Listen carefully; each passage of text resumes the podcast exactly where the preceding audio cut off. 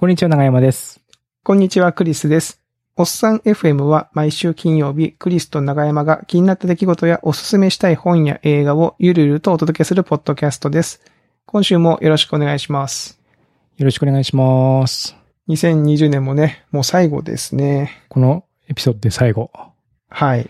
クリスマス配信ということでね。クリスだけにね。もうそれを言い始めたらもう、あれですね。毎年言わなきゃいけなくなっちゃいますね。ですねこれね。えークリスだけにね。そうなんですよ。ということで、まあ一年、えー、まあ振り返ってじゃないですけど、まあ2020年の、なんでしょうね、買ってよかったもの的な？よくあるやつね。よくあるやつうん。を軸に、まあ、実は、あんまりね、こう、アジェンダ決めてないから、まあ、ちょっとこう、2020年を振り返りながら、えー、まあ、ものをね、久しぶりにあの、ほら、買ってよかったものとか、なんでしょうね、おすすめしたい本や映画を本とか映画とかね。ね、お届けするって言って、全然最近してなかったんで、うん。していこうかなと思います。はいはい。しましょう。で、まず僕から行行きましょうか。はい。お願いします。えっとですね、僕の方は、まあ本をちょっと2冊紹介したいなと思ってまして、これ本当に年末買ったんですよ。だから2020年なのかって言われると、うん。えー、まず1冊はね、うん一。冊はね、透明人間は密室にひ潜む。っていう透本です。明に、おうはい。透明人間は密室に潜む。えーこれはね、えー2020年の本格ミステリーベスト10 1位。このミステリリーがすごい第2位。ミステリーが読みたい第3位という。結構いい本ですね。で、発売がね、2020年の1月なのかなあ、4月だ。あー4月。あだから、そうそうそう今。年の春？うん春ぐらいに出て。で、まあ年末ぐらいに受賞という感じの本ですかね。えー、これね、あの、短編集になってまして、4つお話が入ってるんですけど、どれも、なんていうか、こう、違った角度のミステリーになってまして、うん。特にこの表題作の透明人間は密室に潜むがすごい面白かったんで、まあ簡単にしょ、まあ、あらすじを紹介すると、うん。なんていうか、ね、ネタバレにならない程度に話をすると、うん。あの、透明人間がいるっていう世界観なんですよ。この現代が。で、透明人間が病、透明人間っていうのは、病気によってなるみたいな。おー感染症みたいなこと？そうそうそう、透明人間病っていうのに、うんうんまあ感染症っていうか透明人間病っていうのに発症すると、えー、体のすべてのこの臓器とかが光を透過するようになってしまって透明に見えてしまうと。っていうのが、この100年続いてるっていう世界観の設定なんですね。ほうほう。で、その治療薬をこう開発してます。まさしくっていう感じで、まあ最近は、えー治療薬のちょっといいのが出てきて、飲むと、まあちょっとこう着色されるみたいな。うん。あの、例えばその元々その肌の色がその黄色だったり白だったりみたいなところの元の色にはならないんだけど、特定の色に、あの、染まりますよみたいな薬が出てるっていう世界観なんですね。うーん。で、その中で、とある透明人間が、ある人を殺そうとするんですよ。で、ほ自分が透明人間であることを利用して、えー、まあ、殺そうとするんですね。まあ、要は透明だから、ほら、その、なんとなく殺しやすそうじゃないですか。う。うん、うん。なんとなく殺しやすそうじゃないか。有利、有利ですよね。有利っていうかね。ね。うん、なんなんだけど、よくよく考えてみると大変だよねっていう細かい設定が、すごい面い。白くて。ああ、いいですね。はい。例えばその食べ物ですよ。この世界観の中では食べ物をその透明人間が食べると、消化されて吸収するまでは見えるんですね。その過程が。はいはいはい。わわかります？だから口から入って、そえ、のじゃあ宙になんか通し、そうそうそうそう。宙にその咀嚼物が浮いてるってこと？浮いてるみたいな、そうそう。で、徐々にこう吸収されて透明になっていくみたいな。へえ。だからそのと殺そうと思ってる人は、その、なんだろう、消化にいいものを食べなきゃいけないみたいな、とか。なるほど。あとその爪とかをめちゃめちゃ綺麗にしとかないと、こう、埃とかがついてしまうと、それは見えるんですよ。あ宙に浮いてるのがね。宙に浮いてるように。うんうんうん。とか。靴が履けないから、そのアスファルトの上を裸足で歩きながら、殺人の現場まで向かわなきゃいけないとか。うんうんうん。なんかそのそういう細かいディテールの積み重ねを見読んでいくと、確かに透明人間ってすごく有利そうだけど、結構大変だなっていう気持ちになってくるっていうですね。ああ、はい。面白い。面白いですね。うん。なんかそういうディテールの積み重ねが非常に面白くって、これね、えーあの、おすすめですね。まあ、みえっと、全然切り口が違う短編、透明人間とは全く関係ない短編がまた全然違うんですね。入ってますね。うん、はい。っていうのが一冊。でもう一冊ちょっと紹介させてほしいんですけど、うん。これはあの、公文社っていう出版社から出てて、もう一冊公文社から出てるんですね。これ、これは年末に出た本です。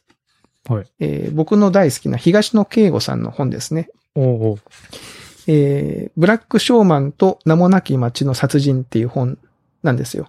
ええ。で、これは、まあ、名もなき町っていう、まあ、田舎の、まあ、どっか田舎の観光地、錆びれた観光地をイメージしてほしいんですけど、その町で、えー殺人が起きてしまうんですよね。で、その殺人事件の、まあ、犯人が誰かっていうのを当てていく、あ当て当ててっていうか、さ探っていくっていう話なんですけど、これがね、結構あの、何が面白いかっていうと、この世界観、コロナが入ってるんですよ。お、そうなんだ。そうなんです。あのー、錆びれた観光地で、えー、なんだろうな。まあ、言ったら、鬼滅の刃的な作品？え、てんこ盛りじゃないですかね。そうなんです。コロナも別に入ってる鬼滅の刃とかなんていうタイトルなんだないじゃないんだけど、まあ、きその日本全国でヒットしてるアニメーションみたいなのが、この話の中にもあって、あーあ、そういうことか。そそうそうその時代交渉として今、もうまさに今の現代がそうそうそう。盛り込まれてる感じ。盛り込まれている。でその、うんうんその作品の作者の町なんですね、この、名もなき町が。ほーで、町、が、その、町おこしに、その作品を使ったその博物館を作ったりとかしようとするわけですよ。してたわけですね。ところがそのコロナによって、あの、観光地として成立しなくなって、いろんな計画が頓挫していくみたいな、そういう事情とかも、その、ストーリーにこう絡んできてみたいな。うん。はい。そういう話で、なんかその、なんでしょうね、こう、東野圭吾さんなんで、日本の大御所作家じゃないですか。うん。日本の大御所作家なんだけど、2020年中に書き下ろしで、そのコロナウイルスを盛り込んだ作品を出す。出版までこぎつけるみたいな。す、すごいですね、その。なんかすごくないですか？うん、貪欲さが。貪欲さがすごいですよね。うん。で、ちゃんとなんかその、うん、なんかいろんな要素もちゃんと、あの、破綻せずに詰め込まれてて、なんかすごいね、あの、の、面白い。あの、今読むと、なるほどって思う。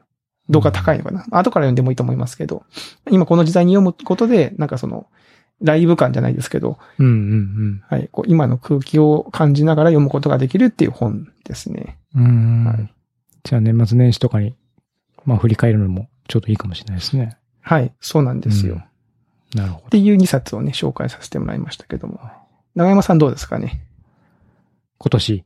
今年の、うん、良かったものみたいな。今年ね、良かったものね、その、紹介しようと思って考えたらいくつかあって、うんただ結構最近、あーまあ、のものなんだけど、はい、いいですよ、最近のやつでも全然。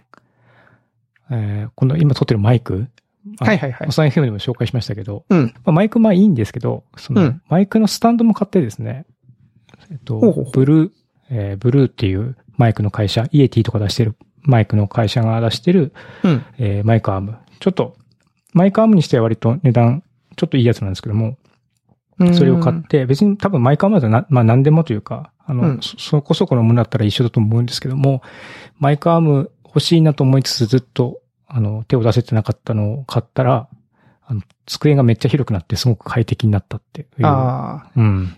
やっぱマイクアームいいですか？僕も結構机に今置いてるんで、うん。分ちょっと邪魔だなっていう時時があそうなんんですすよるでよね。。いや、あの、すまあなんで買わなかったかっていうと、ね、マイク、今までポッドキャストにしか使ってなかったね、そもそもね。はい別にその時に出せばいいじゃんって感じだったんですよ。週に1回使うか使わないかって感じだったから。で、それがまあやっぱりね、今めちゃめちゃ喋るようになったじゃないですか。1日にもうほぼ毎日マイク登場するみたいな感じだから、あー結構もう毎日使うものっていう感じになってしまったので、まあ、常時机の上にあって邪魔だったのが、それがもう解消されて、すげえストレスが減ったので、もっと早く買っとけばよかったなと思うぐらいのものでした。あそんなに？うん、結構。別にその僕が、が買ったものじゃなくてもきっと、あの、マイクアームだって、まあ、そ、それなりに評判があるものだったら、きっと満足すると思いますけど。うん。あ本当ですか？買ってみようかな。結構ね、あの、まあ、ピンキリで安いものもありますからね、試しに買ってみるというのもありなのかなっていう気はしますね。なんかほら、マイクスタンドがあると、本格感が増すじゃないですか。まあ、しますね。うん。こう、家の中の。ただでさえこのオーディオインターフェースがボンって置いてあって、ちょっとこう、ね、重いなと思ってたんで、マイクスタン、まあ、そうかなと思ったけど、まあ、便利か、そうか。そう、最初は存在感あるなと思ったんですけど、まあ、慣れますね。慣れですか？うん。そう、な慣れるし、えっと、机は本当全然綺麗にキープできるから、嬉しい。いいですね、これは。うんあとね、キーボードの音がね、振動がちょっと入りにくくなるとか、そういう効果も多少期待できる。ああ、うんそういうことですか。机が揺れないからね。そうそうそうん多少の。で、まあ、ショックマウントとか買えば、ももっとね、バージョンアップすればもっと振動とかのを拾いにくくなるとかっていうのはあると思うんですけども、まあ、そうじゃなくても十分、あの、こう、毎日マイク使うてるんだったら活用できるなって感じで、結構早く買っておけばよかったな、ランキング、今年の1位かな。おー1位、最後まくりましたね。もっとは、うん、もっと、うん。で、2位は、もっとうんもっと早く買っておけばランキング2位は、うん。えっ、と、リングフィット？リングフィットアドベンチャー。結構ベタなやつ来ましたね。うんリングフィット。いや、これもまあね、そもそも買えへん、買え、買えませんみたいな状況もあったんで、あの、全然諦めてるというか、まあ別に自分で筋トレすればいいやと思って、毎朝やってたんですけど、えーっと、この間、まあ普通に買えて、よし、まあクリスマスだし、あの年末だしちょっと買っちゃおうかなっていうこう気分で買っちゃって、で、リングフィットをもう2、3週間やってんですけど、ずっと。で朝の、朝毎日あの筋トレしてたのをリングフィットに全部変えてやってるんですけども、まあでもこれは皆さんこう面白いって、とかすごくね、あの人によっては毎日継続して100日、200日やってるっていう人も僕の周りにもいるんですけども、それぐらいこうよくできてるなっていう感じですね。うん。まあ、ゲームをあんまりね、されない長山さんが、そんだけ言うってことはよっぽどこう、いいんでしょうね。その、なんていうか、ハマってるってことでしょうね、そのね。うん。そうですね。うんな、うん、げ、その、なんだろうね。ちゃんとこう、なんかあ足を鍛えるのと腕を鍛えるのと、こうバランスをきちんと考えて、なんですかね、道筋を立ててくれてるっていう感じが、こう、アドベ、そのストーリーを進めていく中でもあったりとかするし、うん、うん、うん。まあ、まあなんかガチでゲームだけを楽しもうと思ったら、まあそのゲームとして面白いかっていうのはちょっと僕はわかんないですけども、その運動を効率、効率的っていうか楽しく継続的にやりたいなって思う時の工夫っていうのがすごくたくさんされていて、はいはいはい。これはなんかよく考えられていてさすがだなっていう気はししました。おーうんでも結構続いてるんですよね、その長山さん。ずっと続いてますね。う。うんん。そうそう。最初は恐る恐る運動負荷を低めに始めたんだけど、結構楽しいから、割と運動負荷も徐々に上げ、上げながらやってたりとかして。おーうん。どの辺まで進みました？あの、ストーリーモードは。ストーリーモードなんだっけ？今は、あの、でかいボスみたいなやつも何回か倒した。そうそう、うん。でかいボス、うドラゴっていうボはいはいはい。ボスを追っかけながら倒していくんですけども、なんか面白いですね。4, 4人の、4人のなんかで勇者みたいなのが出てきて、うん。人は、うん、一人は腹筋の勇者とか、足の勇者みたいなのを腕試しをするみたいなので、こう一個一個、あの、きついと思いながらやったりとかうん。して、うん。だから、そうですねああいうゲームの作りにするのうまいですよね、任天堂さんね。うまいですね。多うん分、その他、まあ、前々からね、その WeFit とかね、あの辺からこう、脈々と続くものってかんテーマではありますけども、うんうんうん。結構、やっぱ完成度が高いなっていう気持ちにやっぱなりますね。うん。それが2位ですか？2位ですね。そう。あとね、あとは今年、もっと早くやっ、あと、あともっと早くやっとけばよかったものは、うんえっと、数学。数学？数学、ああの、ほらうん、えっと、僕他のおっさん F のエピソードで若かりし頃の自分のお話ししたエピソードあるじゃないですか。あるあるある。で、まあ、そこを聞いていただければわかるんですけど、僕はあの、高校途中で辞めてドロップアウトしてるんで、うん。その、数1数 A の途中までしかこう、教育的に受けてないんですよ。うんうんうん。で、まあそこにまあコンプレックスというか、やっぱり仕事をしていると、でどうしてもちょっとその、もうちょっと数値数の途中じゃちょっとさすがにみたいな感じの数学がやっぱ出てくることがやっぱあるんですね。で、趣味であとクリエイティブコーディングってそのプロセッシングとかで絵を描くにしても、それは三角関数とかベクトルとかでボンボン出てく、わ、分かってるよねみたいな感じでどんどん出てくるんで、うんうんうん。おお、そうかってやっぱ感じになってくるんですよね。そうすると、まあもうちょっと、なんかその体系的に知っときたいなと思って、今年、えー、スタサプ、スタディサプリか。はいはいはい。あの、予備校、オンライン予備校？結構テレビでもね、CM してますもんね。そうそうそう。うん。あれに入って、ほう。入ったんですよ。でね、それ途中までやってたんだけど、で、飽き、ちょっと飽きちゃったんですけども、放送大学入って、放送大学の数学の授業を受けたら、もうなんかやっぱり大学の数学なんで、あの、こまあ普通に分かってますよね。なしその数学の処方なんですけども、うーん。その教養科目とか 1, 1年生が受ける科目なんだけど、まあ数学、ね、高校の数学分かってますよね、みたいな問題がバーって出てきて、問題の意味すら全然分からんみたいな感じになってしまったんで、うん。慌てて、えースタディサプリをひっくり返し、うん。で、あとは知り合いの予備校の先生に聞いて、あの、チャート式の、チャート式の参考書を買って、うんうん高校の参考、高校の教科書も買って、なんで、割と、ま、まあ、ちょっとお金をかけて、ざっと参考書と、その勉強する体制を一揃えして、で、数一数二の、基礎のコースだけでなんですけども、にここ2ヶ月で一気に毎日、毎日1時間から2時間ぐらい、ガーッと勉強して、一応こう一揃え終わったって感じなんですけども、うーん。あの、数学って僕まあ、そもそもそんなに勉強しなかったし、まあ、そんなに面白いなっていう感じはなかった、気持ちなかったんですけど、あの、めちゃめちゃ高校の数学面白いやんっていう感じになれたんですよ。スタサプの、あの、先生の授業を受けてたら。うー。うんやっぱうまいんですね、授業がね、きっと。うん。そう。えーあの、数学担当山内ですっていう、その山内先生っていうのがね、あの、山内。おーそうそう山内ですはいはいはい。で、最初癖がある先生だなと思って聞いてたんですけど、あの、もう最後の、一番最後の最後の授業で、その、まあ、これはまあ基礎のコースだから、なんだけども、まあ、これを、その今までの、こう、授業を足がかりに、もう数学のその素晴らしい世界へ、こう、足を進めてほしいみたいなことを、こう、語ってくれるわけですよ。はいはいはいほ。んでもう、もう僕はもうそれ、そこでもう泣きそうになりましたからね。めっちゃ、めっちゃ、めっちゃ嬉しいみたいな気持ちになって。おかげでその数学の問題、まあその、解き方すらすら解けるようになったとは全然言えないんですけども、うん。あ、この、この問題は、えっ、と、えー例えば数 B でいうここだから、えーまあ、参考書教科書だったらここ見れば解放なり、何なりにたどり着けるはずだっていうのは、こう、っていうところまでは少なくとも分かるようになったんですね。そうんの、大学の教科書教科書とか、うん試験とか見ても。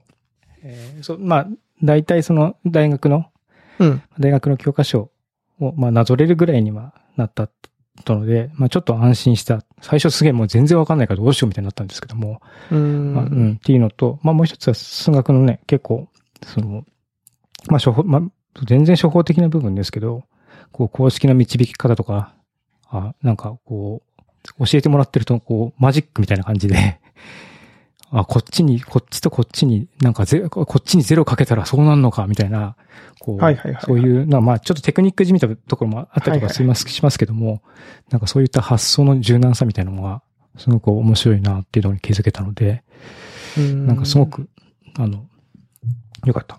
うん。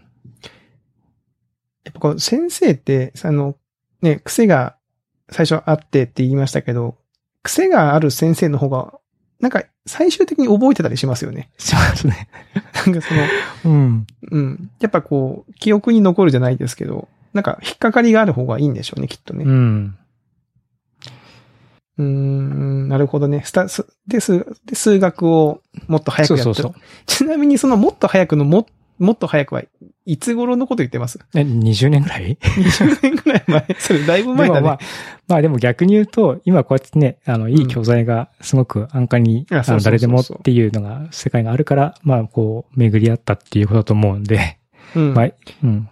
習ってしまえばもっと早くと思ったけど、まあ、なるべくしてなったんだろうなというふうには思ってますけどね。うん。今日なんだっけな、ツイッターの誰かのつぶやきで見たのかな？あの、最近のこの勉強方法が、その数学とかが、うんうん。わかんないことがあったら、まあ、スタサブもそうかもしれませんけど、その YouTube でうんうん結構数学を教えてる人いっぱいいるんあ、いますね。ですよね。お勉強を教えてる人がいっぱいいて、うん。とりあえずその上から見てって、自分がわかりやすいところまで見て、わかったら次のやつに行くみたいな。ああ、結構多いですね。僕もその、えっと、とある、あの、ハイチさんっていう人の YouTube も副教材としてめちゃめちゃ見てますけど、うんうん。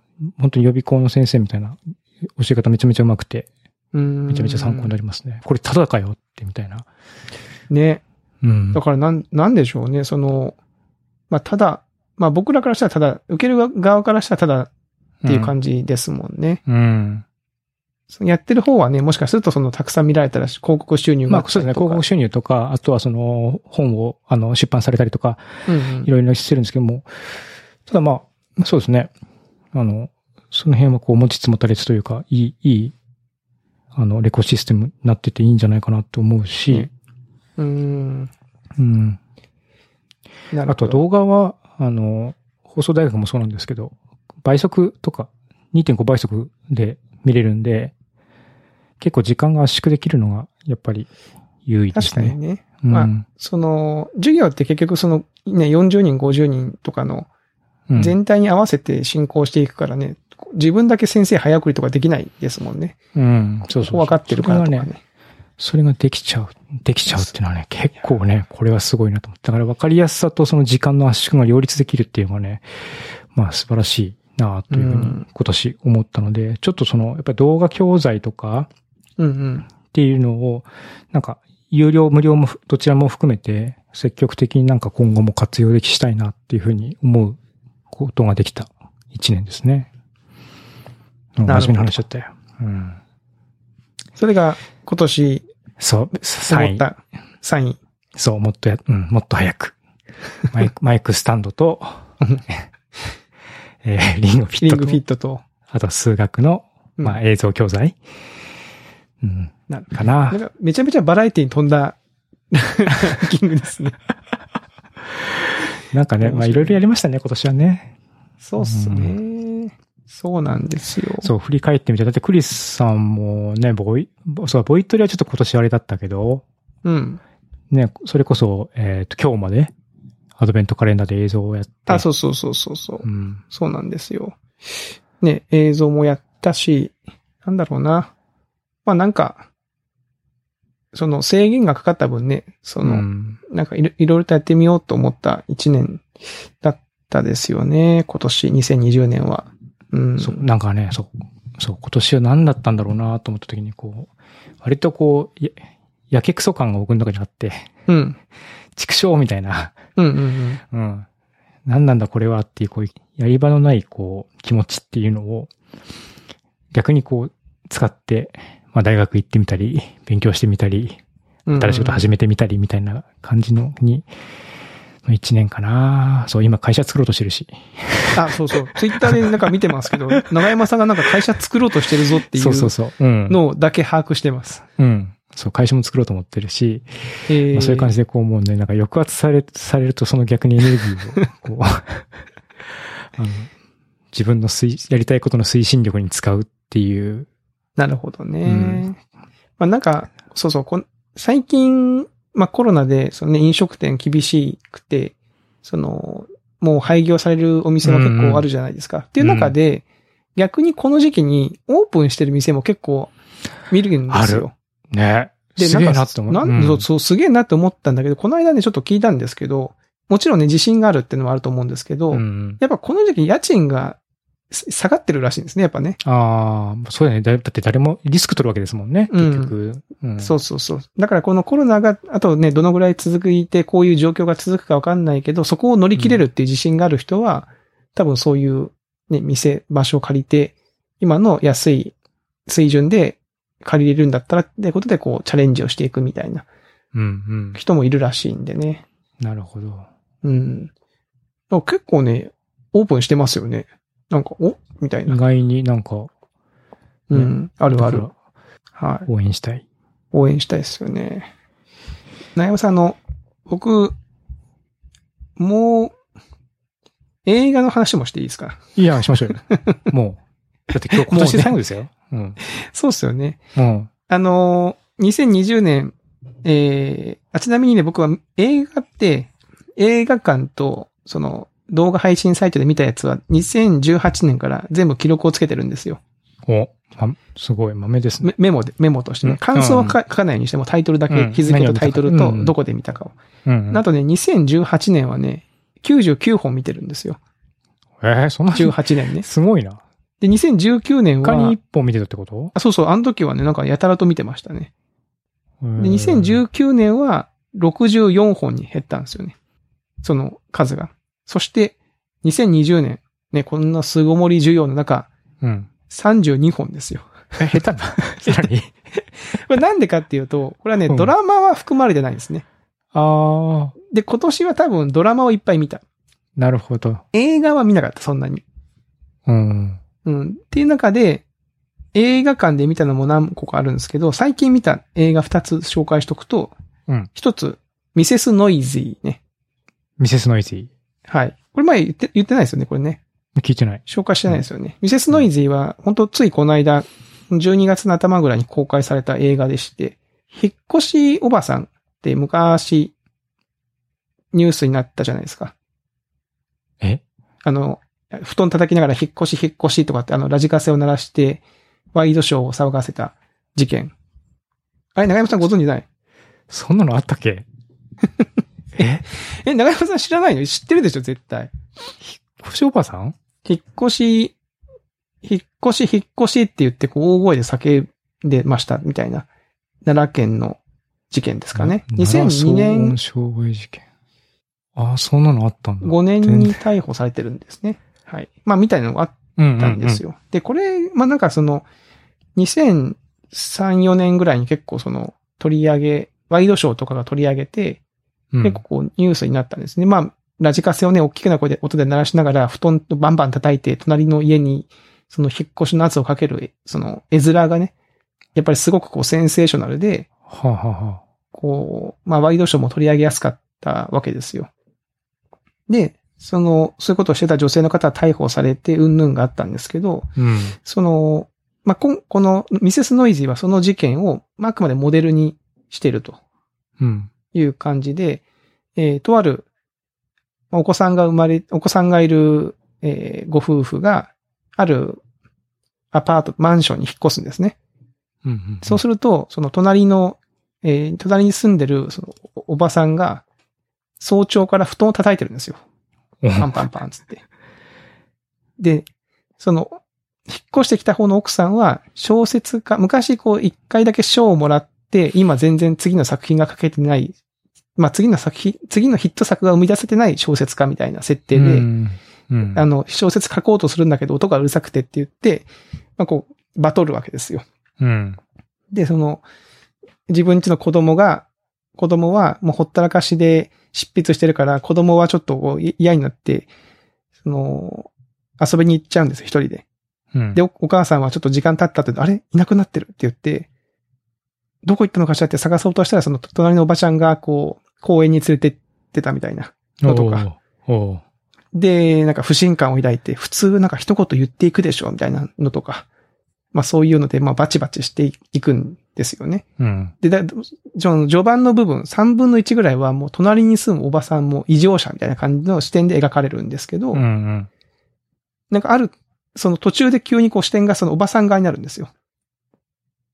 おー、なるほど。はい映画の中で。はいはい。そうするとね、もう見える景色がね、ガラッと変わるんですよね。あで、まあもちろんその事実は変わらないですよ。その布団を叩いてましたとか、そういう事実は変わらないんだけど、まあよく言うじゃないですか。その視点が変わると、あの、か見方も変わるみたいな話があって、今度なんかね、ふ早朝に布団を叩いて、その騒音を出してるみたいな、そういうか人のキャラクターが急に変わるんですよね。あ。はあはあはあはあ。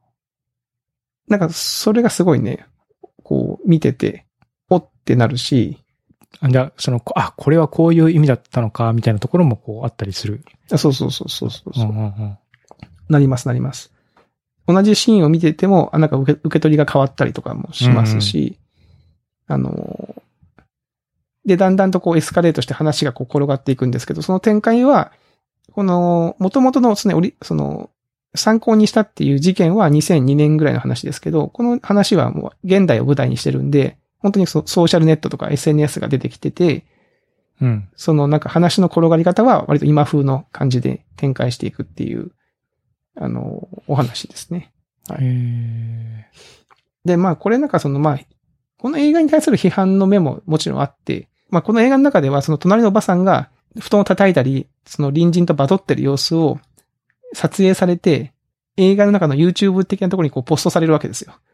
ーうんうん。そうするとこうみんななんかね、おもし、この、このおばはん面白いやつって若者がこうキャッキャキャッキャこう、ね、おもちゃにして遊び出すんですけど、まあそうやってそのなんかこう、平和に暮らしたい人の生活が、ね、無自覚なこう悪意によってき、こう脅かされていくみたいな、そういうテーマなんですよね。うーん。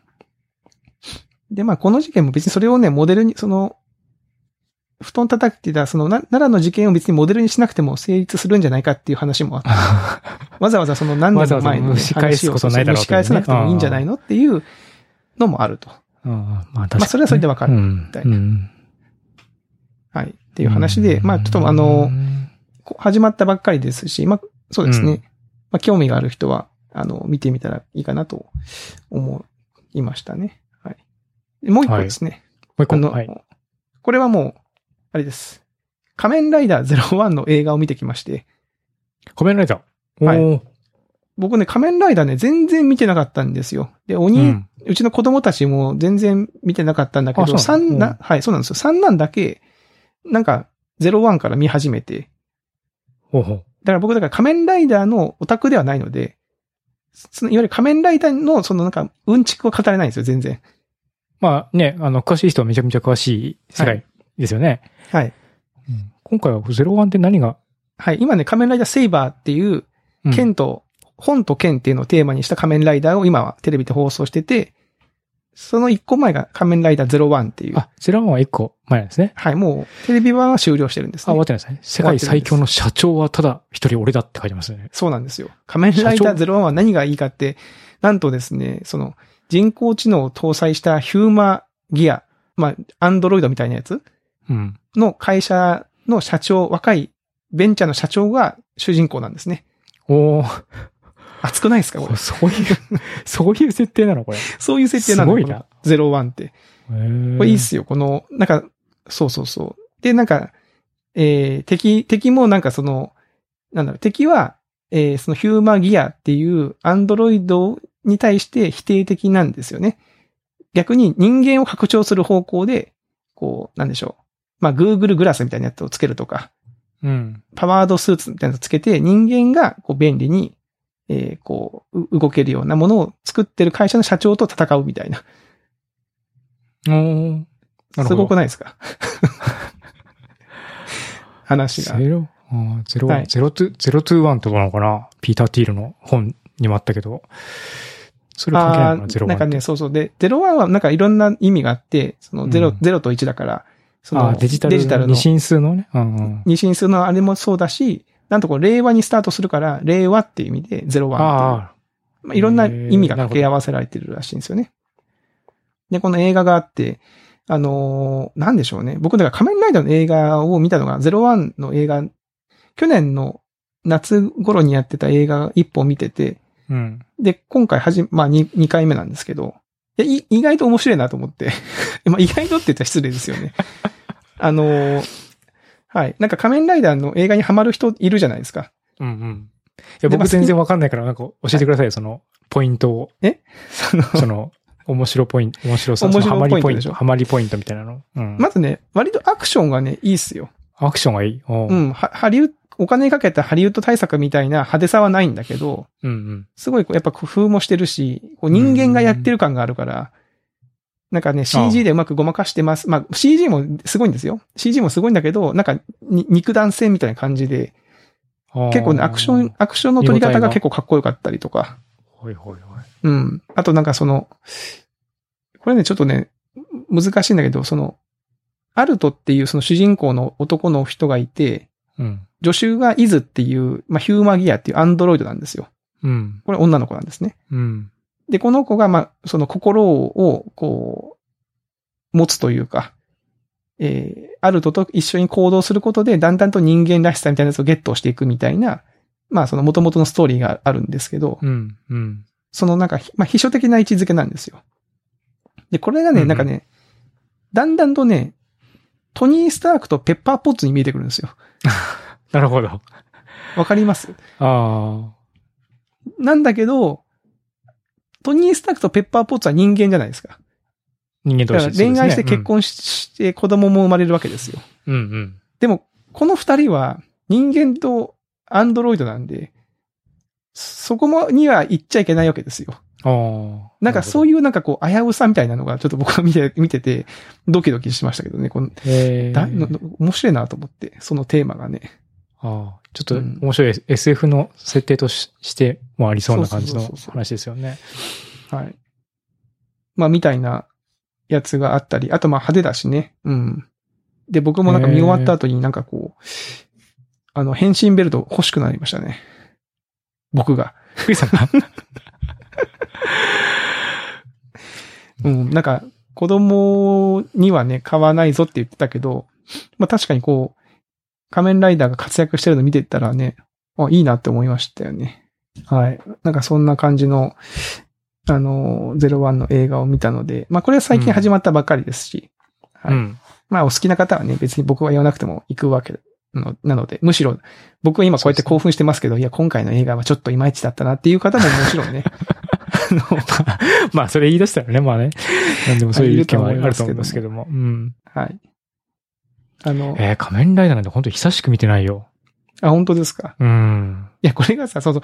僕はね、これがね、もうちょっと全然ね、本筋とは関係ないんだけど、これがちょっと言いたくて、うん。今回その、01と、えっ、とね、仮面ライダーセイバーの2本立てだったんですよ。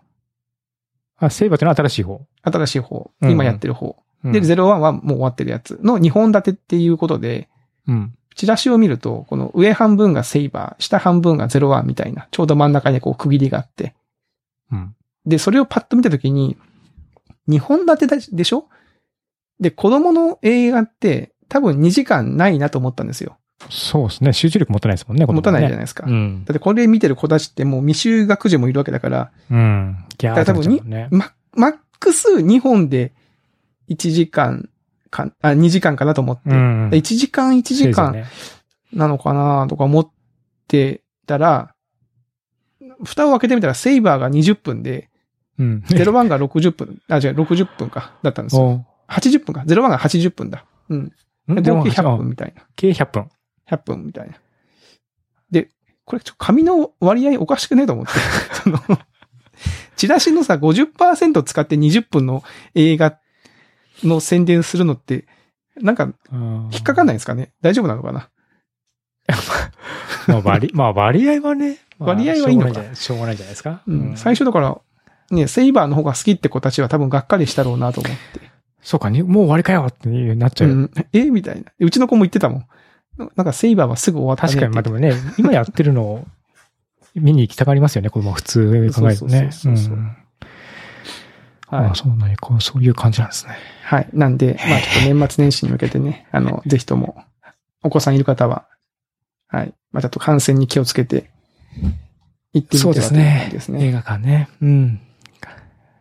はい。っていう感じですかね。感じかな。もう。。はいい。はい。いやー、2020年もありがとうございました。はい。皆さんに聞いていただいて、うん。おかげで、また、おっさん FM で、で、年を越すことができそうだという感じそうですね。ですね。うん。で、年明けはね、元旦ですからね。次の金曜日の公開ね。元旦ですから。ええ元旦にもちゃんと配信をしますので、はい。しますよね、多分。うん。ああの、この生放送はないですね。ライブはないですけど生放送はうんライブはしないけど、あれはしますよ。あの、公開はします。公開しますので。うん。設定をちゃんとすれば。この間設定が漏れてたもんな。そう、森さん。漏れてたもんな。はい。ということで、はいえー2020年もありがとうございました、皆さん。ありがとうございますえー2021年も引き続き、おっさん FM の方よろしくお願いいたします。はい。はい。よということではい。今週のおっさん FM はここまでということで、また来年お会いしましょう。さようなら。さよなら。